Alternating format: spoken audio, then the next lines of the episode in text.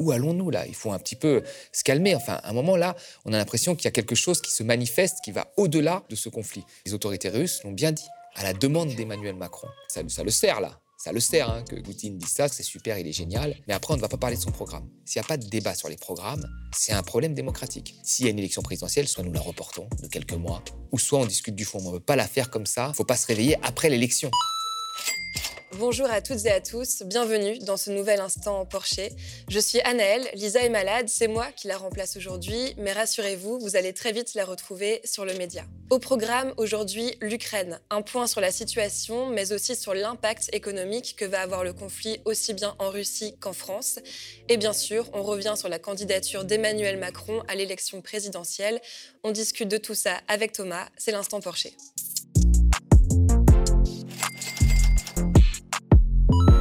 Comme vous avez certainement pu le constater, cela fait plusieurs jours aux médias que nous consacrons une place importante au conflit ukrainien dans notre analyse et notre décryptage de l'actualité, notamment dans les contre-matinales. Cela fait à présent 11 jours que Vladimir Poutine a annoncé l'opération militaire en Ukraine.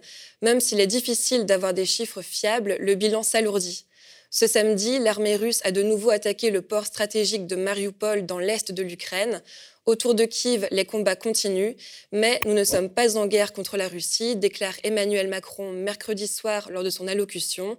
Hier, le président s'est entretenu avec Vladimir Poutine, qui, lui, a tenu un discours moins tempéré.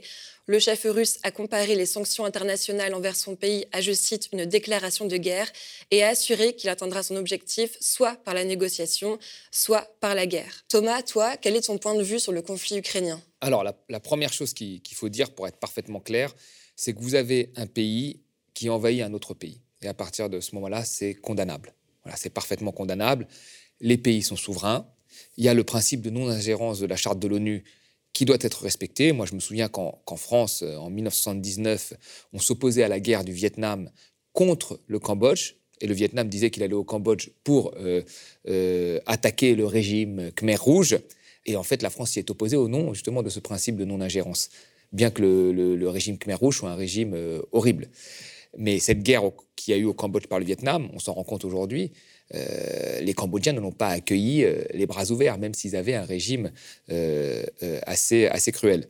Donc il faut vraiment tenir bon sur ces principes et ne pas s'emporter. À partir du moment où ces principes sont bafoués, il faut condamner tout envahissement ou toute attaque d'un pays par un pays tiers. Donc là, il faut condamner la guerre faite et menée par la Russie. Ça, c'est le principe de base. Maintenant que les choses sont ce qu'elles sont et que la guerre est menée depuis plusieurs jours, quelle est la voie de sortie? C'est ça la question qu'il faut se poser. Quelle est la voie de sortie? Alors on comprend très bien ce que veut Vladimir Poutine, il l'a exposé, reconnaissance de la Crimée, dénazification euh, du pays, on l'a très bien compris. Nous, on n'arrive pas à très bien comprendre euh, quelle est la proposition de sortie euh, qui émane de, nos pays. Je veux dire, les lignes rouges à ne pas franchir, on, ne les voit pas. Alors, quand vous avez, par exemple, je sais pas moi, une ministre luxembourgeoise qui dit que le but, c'est d'en finir avec Poutine, quand vous avez de l'autre côté Bruno Le Maire qui dit que le but est de mener une guerre économique avec la Russie, moi je ne vois pas où est la voie de sortie. Pour moi, la voie de sortie, c'est la paix. D'accord? Il n'y a pas de bonne guerre, il n'y a pas de mauvaise paix. Même une paix fragile, c'est mieux qu'une guerre. D'accord? Et là, je ne vois pas où sont les lignes rouges, où est-ce qu'on veut, où est-ce qu'on veut nous emmener. Donc ça, c'est vraiment à, prendre en compte. C'est-à-dire que maintenant qu'on a eu cette réponse qui était parfaitement, euh, on va dire, euh, obligatoire, c'est-à-dire c'est cette réponse par sanction économique ou par euh, distribution d'armes défensives qui pourraient déjà plus faire l'objet de débat, mais par sanctions économiques qui ont été mises en place contre la Russie, maintenant il est temps de présenter une voie de sortie, ce qui n'est pas le cas. Et même sur les sanctions, il faut voir jusqu'où on va. Quand vous voyez qu'aujourd'hui on déprogramme des opéras parce qu'ils sont russes, qu'on interdit à des sportifs de participer à des compétitions olympiques. Enfin, les Jeux olympiques de Berlin en 1936 sous Hitler, ils ont eu lieu. Euh, là, on empêche des, sportifs de participer. Quand on empêche des chercheurs euh, français de coopérer avec des chercheurs russes dont certains se sont opposés au conflit. C'est le CNRS qui a dit ça hier euh, via une lettre. Enfin, où, allons-nous? Où allons-nous là? Il faut un petit peu se calmer. Enfin, à un moment là, on a l'impression qu'il y a quelque chose qui se manifeste, qui va au-delà de ce conflit. Donc moi, je pense qu'il faut retrouver une voie de négociation, imposer nos, lignes rouges, dire la voie de sortie que l'on propose qui n'est pas forcément claire, s'inspirer de ce qui s'est passé avec la crise euh, des missiles à l'époque à Cuba. il y a eu cette crise des missiles. Euh, les États-Unis avaient très bien compris qu'il ne fallait pas humilier un adversaire parce que l'important, c'était quand même de, préserver la paix. Donc il y a le téléphone rouge qui a été mis en place, une ligne entre Moscou et Washington. Euh, les États-Unis ont, accepté de retirer une partie de leurs fusées euh, en Italie et en, Turquie. On, a dit que voilà, les États-Unis se sont engagés à ne pas envahir Cuba. Il y a eu un certain nombre de choses voilà, de proposer euh, pour ne pas humilier euh, son adversaire. C'est la base de la géopolitique. Il faut jamais humilier euh, un adversaire. Donc là, la question que... Et puis surtout les Russes. Chirac disait, il ne faut pas humilier les Russes parce qu'il y a une histoire, la chute de l'URSS, etc. Donc là, maintenant qu'on a mis en place toutes ces sanctions, qui vont pour moi parfois trop loin et qui vont pas aussi sur l'essentiel, qui est la question énergétique, euh, dont on va parler après. Mais une fois qu'on a mis en place ces sanctions, bah, qu'est-ce que l'on propose? Et, on propose des solutions en tenant compte de l'histoire, donc ne pas humilier son adversaire, mais également en ne prenant pas une posture morale. Parce que c'est ça aussi qui fait qu'il y a un certain nombre de pays aujourd'hui qui ne se sont pas prononcés euh, en faveur euh, de l'Ukraine, comme des pays d'Amérique du Sud ou comme des pays africains, parce que euh, ces pays-là en ont assez de la morale des pays de l'Occident. Et, là, on voit bien tout de suite les postures morales de nos philosophes, mais de nos hommes politiques, comme si l'Occident avait toujours été parfait. Or, l'Occident s'est embourbé dans un certain nombre de conflits en ne respectant pas le droit international. Euh, ou en contournant euh, les institutions internationales. L'Irak, euh, la reconnaissance du Kosovo, la Libye, tout ça sont des conflits où l'Occident ne peut pas dire qu'il a été parfait. Et donc aujourd'hui, prendre cette posture morale, on ne fait jamais ça alors qu'ils l'ont tout le temps fait, c'est quand même difficilement entendable, je pense, pour la Russie, mais également pour beaucoup de pays émergents. Donc il faut en finir aussi avec cette posture morale, c'est-à-dire que, je veux dire, on ne peut pas dire que nos guerres sont des guerres humanitaires et, condamner avec une, immense fermeté euh, d'autres conflits qui ont lieu. On ne peut pas dire que quand c'est nos bombardements, ce ne sont pas des bombardements, mais des explosions. Alors quand c'est la Russie, c'est des bombardements. Enfin, je trouve qu'il y a une forme de, géométrie variable euh, en Occident, de la bonne morale, de des guerres à faire et d'autres à ne pas faire, qu'il faut absolument euh, arrêter. Et on le voit bien, ces postures qui reprennent aujourd'hui, même de dirigeants politiques, je pense, elles n'aident pas à une négociation sereine et à une voie de sortie. Donc, une fois qu'on a dit ça, ce qu'il faut retenir, c'est un, condamner, ça a été fait. Deux, présenter des lignes rouges, une voie de sortie. Je ne les vois pas, elles ne sont pas claires entre différents pays. Et proposer cette voie de sortie en tenant compte d'une histoire, euh, l'histoire de, la Russie, qu'il ne faut pas humilier, mais également l'histoire de l'Occident, qui a mené un certain nombre de guerres en dehors du droit international et des institutions internationales. Une fois qu'on aura fait ça, je pense qu'on aura un peu plus avancé sur ce dossier-là. Parce que malgré tout, les critiques qu'on peut avoir, comme tu l'as dit au début, hein, il y a encore une voie de négociation il y a encore des, conversations qui sont faites, notamment avec Emmanuel Macron, ce qui est une bonne chose entre, entre Poutine et Emmanuel Macron pour trouver justement cette voie sortie. Mais alors Thomas, quel va être l'impact de ces sanctions euh, économiques sur la Russie? Bah, il y a un certain... alors, Déjà, il y a l'exclusion du, euh, du système bancaire russe de SWIFT qui va rendre plus compliqué ses exportations, le paiement de ses exportations et le paiement de ses importations. Vous avez, euh, avec les sanctions, le rouble qui est en train de, de, se, de dévisser complètement et les actifs russes qui se dévaluent. Donc il va y avoir un certain impact de toutes ces sanctions sur l'économie russe. Alors, je ne sais pas s'il faut vraiment s'en réjouir parce qu'en général, quand il y a des sanctions économiques, ce sont toujours les populations qui payent. C'est très rarement euh, les oligarques, même si là, il semble y avoir un certain nombre de saisies d'appartements, etc. Et malgré tout, bon, ils ont énormément d'argent et puis ils arrivent toujours après à, se refaire. C'est souvent les populations qui, en payent le prix. Et contrairement à ce que pensent encore les Occidentaux euh, sur ces questions-là, euh, c'est pas parce que les populations en payent le prix que ça aide à renverser ou à affaiblir le pouvoir en place. Souvent, c'est l'inverse, ça renforce le pouvoir en place. On a vu en Irak. En Irak, il y a eu des sanctions très fortes euh, dans les années 90 sur l'Irak. Bon, ben, la population a souffert euh, et le pouvoir en place a toujours réussi à contourner euh, ces sanctions économiques. Donc, il faut faire attention. Mais il y a, effectivement, l'économie russe va être, va, être, va être affectée dans son ensemble. Après, il y a quand même un élément qui n'a pas été encore sous sanction, c'est toute la question énergétique. C'est la question du gaz et la question du pétrole. Or, aujourd'hui, l'économie russe dépend principalement de ses hydrocarbures, de son gaz et de son pétrole. Et, ce gaz et pétrole n'est pas encore sous sanction, tout simplement parce que euh, euh, nous avons besoin du gaz euh, russe en Europe, avec une très forte dépendance notamment des pays de l'Est. Nous, nous sommes moins dépendants, mais une forte dépendance des, pays de l'Est, l'Allemagne, mais également la, Pologne et d'autres pays, qui, s'il y avait un arrêt aujourd'hui des livraisons de gaz, alors certes, taperait très fortement le portefeuille et le budget russe, mais il y aurait un vrai problème euh, de, pénurie euh, énergétique, euh, notamment dans les pays de l'Est. Chez nous, on, a plus diversifié nos approvisionnements de gaz avec la Hollande et l'Algérie, parce que De Gaulle ne voulait pas mettre toutes ses mains dans, dans, un seul fournisseur de gaz. Donc nous sommes moins dépendants, nous sommes moins dans une situation à risque que d'autres pays, mais l'Allemagne dans une situation très à risque et d'autres pays de l'Est beaucoup plus à risque. Certaines dépendent à pratiquement plus de 80% euh, dans leur approvisionnement de gaz du gaz russe. Donc euh, cette question-là a toujours été mise à part, mais c'est la question principale aujourd'hui pour, pour, toucher le budget euh, russe, sauf que là, il y aurait des impacts aussi pour les pays européens. Tu l'as dit, la Russie est un important producteur de gaz, de pétrole, mais aussi de blé. Donc, à contrario, quel va être l'impact économique en France? L'impact économique en France, déjà, on va le vivre très prochainement avec la hausse des prix du pétrole et des prix de l'électricité. Le prix du pétrole, là, est autour de 140 dollars. Donc je pense qu'il peut dépasser son record de 2008, hein, où il était à pratiquement 148 euh, dollars. Sauf qu'on a un euro aujourd'hui qui est beaucoup plus faible, parce qu'avant on avait un euro fort, donc ça amortissait ce prix qui est en dollars. Grâce à l'euro fort, on le payait moins cher en euros le pétrole. On le payait moins de 100 dollars. Aujourd'hui, on a un euro qui est plus faible, donc on va le payer plein pot. Donc les prix de l'essence vont exploser. Vous savez que les prix de l'essence, on l'a vu avec la crise des Gilets jaunes, ça touche les ménages les plus fragiles, euh, qui sont souvent dépendants de la voiture pour aller travailler, qui font 50 km en moyenne, qui vivent loin des centres-villes et qui n'ont pas de, substitut à cette voiture, c'est-à-dire des, transports en commun développés. Donc ça va frapper le portefeuille de ces, de ces classes les plus fragiles. Puis ensuite, vous allez avoir le prix de l'électricité qui risque d'augmenter. Parce qu'aujourd'hui, le prix de l'électricité français, même si on a des centrales nucléaires, il est déterminé sur un marché européen. Et sur ce marché européen, il dépend fortement des prix du gaz. Et nous avons aujourd'hui les prix du gaz qui vont augmenter également, qui sont déterminés sur des marchés qui vont augmenter parce que la Russie est un des plus gros producteurs de gaz au niveau, au niveau mondial même si pour l'instant, encore une fois, il n'y a pas trop de restrictions sur le gaz, malgré tout, euh, c'est de la spéculation. On spécule peut-être sur des, possibles interdictions et sanctions, donc le, prix augmente. Donc le prix de l'électricité va augmenter. Donc deuxième étape qui va encore frapper le portefeuille des, plus faibles. Et puis ensuite, il y, a, le blé. La Russie est un gros producteur de blé. Vous avez du blé dans le, dans, le pain, dans la baguette, dans un certain nombre de produits, des biscuits, etc., qui risquent de faire, encore une fois, augmenter des, biens alimentaires qui vont toucher les, plus fragiles. Donc il va y avoir un triple impact sachant que déjà, il y avait une forte inflation, euh, plus forte que d'habitude, autour de 5%. À cela va s'ajouter cette inflation due euh, à ce conflit.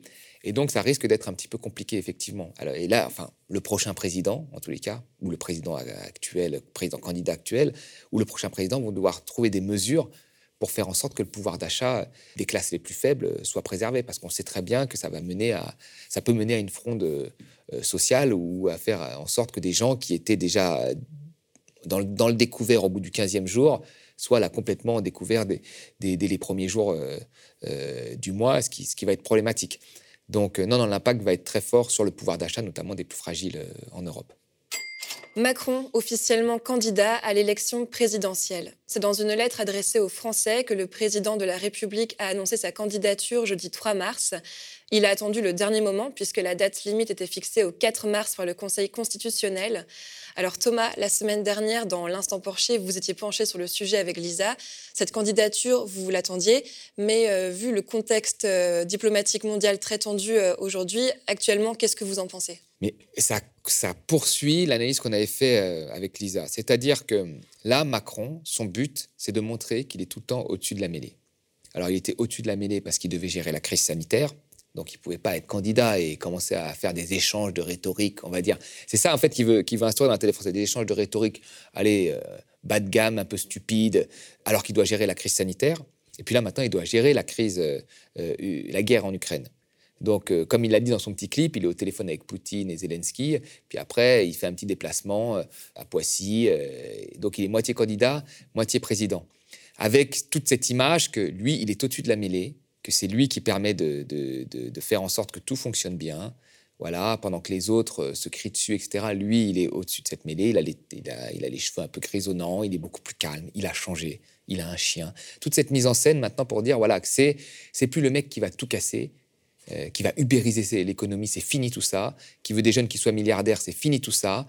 Celui qui va aller faire les réformes pour que la France soit adaptée à la mondialisation, tout, tout le programme de 2017 du mec, du réformateur qui va bousculer les institutions, qui a tout, c'est fini. Macron, maintenant, c'est le garant de la paix, de la tranquillité, de la modération. Voilà.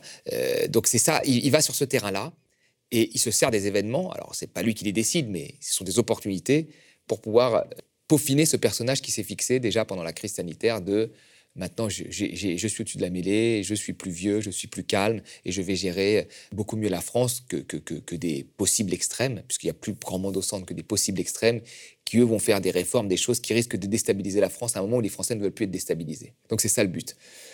Est-ce que ça va fonctionner? On verra, parce qu'il a quand même des travers, Emmanuel Macron, c'est-à-dire que quand il fait des rencontres avec euh, les populations, ça ne se passe pas toujours bien. On l'a bien vu, hein, il se fait souvent huer, etc.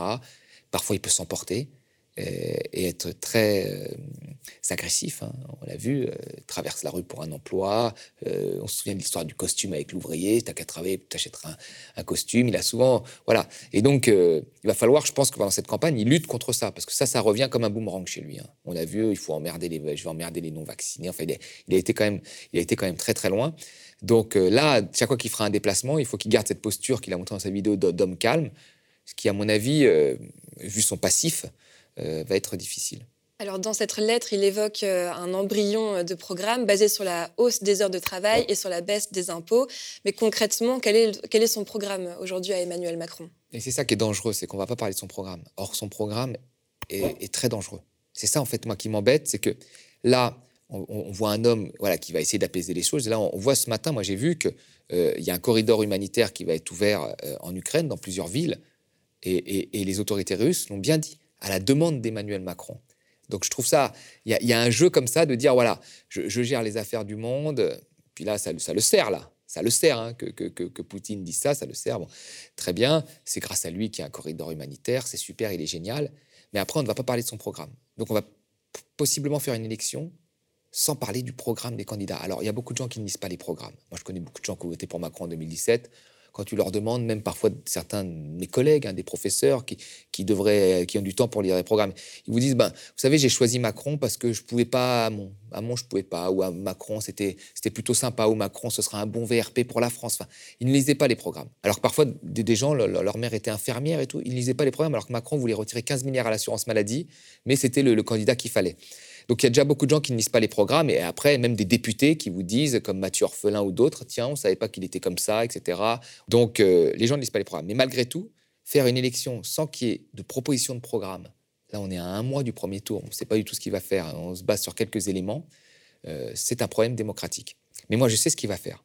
Quand il dit on va travailler plus et baisser les impôts. Alors il a baissé déjà, on n'a jamais baissé autant les impôts sur les entreprises. Même dans les plans de relance, on a baissé les impôts de production. Vous voyez? Donc lui, il veut aller encore plus loin. Donc ça va être des cadeaux supplémentaires aux entreprises. Si on baisse les impôts, comment on fait dans un contexte où nous avons un fort déficit et une forte dette qui sont très importants pour Macron hein, à résorber ben, On va couper sur la dépense publique. Et la dépense publique, où est-ce qu'on va couper? Moi, c'est ça que je veux, qu'on me le dise. Et on sait à peu près. Et là, quand il a dit qu'il faut travailler, plus, ben, c'est travailler plus, c'est les retraites. On va faire des économies sur les retraites. 300 milliards. L'assurance chômage, on a déjà fait des économies, peut-être qu'on ira plus loin. On va faire des économies sur les aides sociales. Donc on va faire des économies sur tout ce qui concerne les personnes les plus fragiles, à savoir les vieux, les malades et les pauvres. Voilà.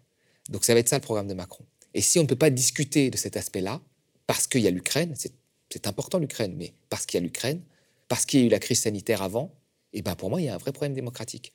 Parce qu'il va passer, il va être élu, puis après il va dire quoi? Ben Moi je fais ces réformes, j'ai été élu pour ça, comme il l'avait souvent dit euh, avant. Donc euh, il faut discuter du fond, il faut discuter du programme. C'est les cinq prochaines années de la France et même plus si on touche aux retraites, et même plus si on touche aux aides sociales.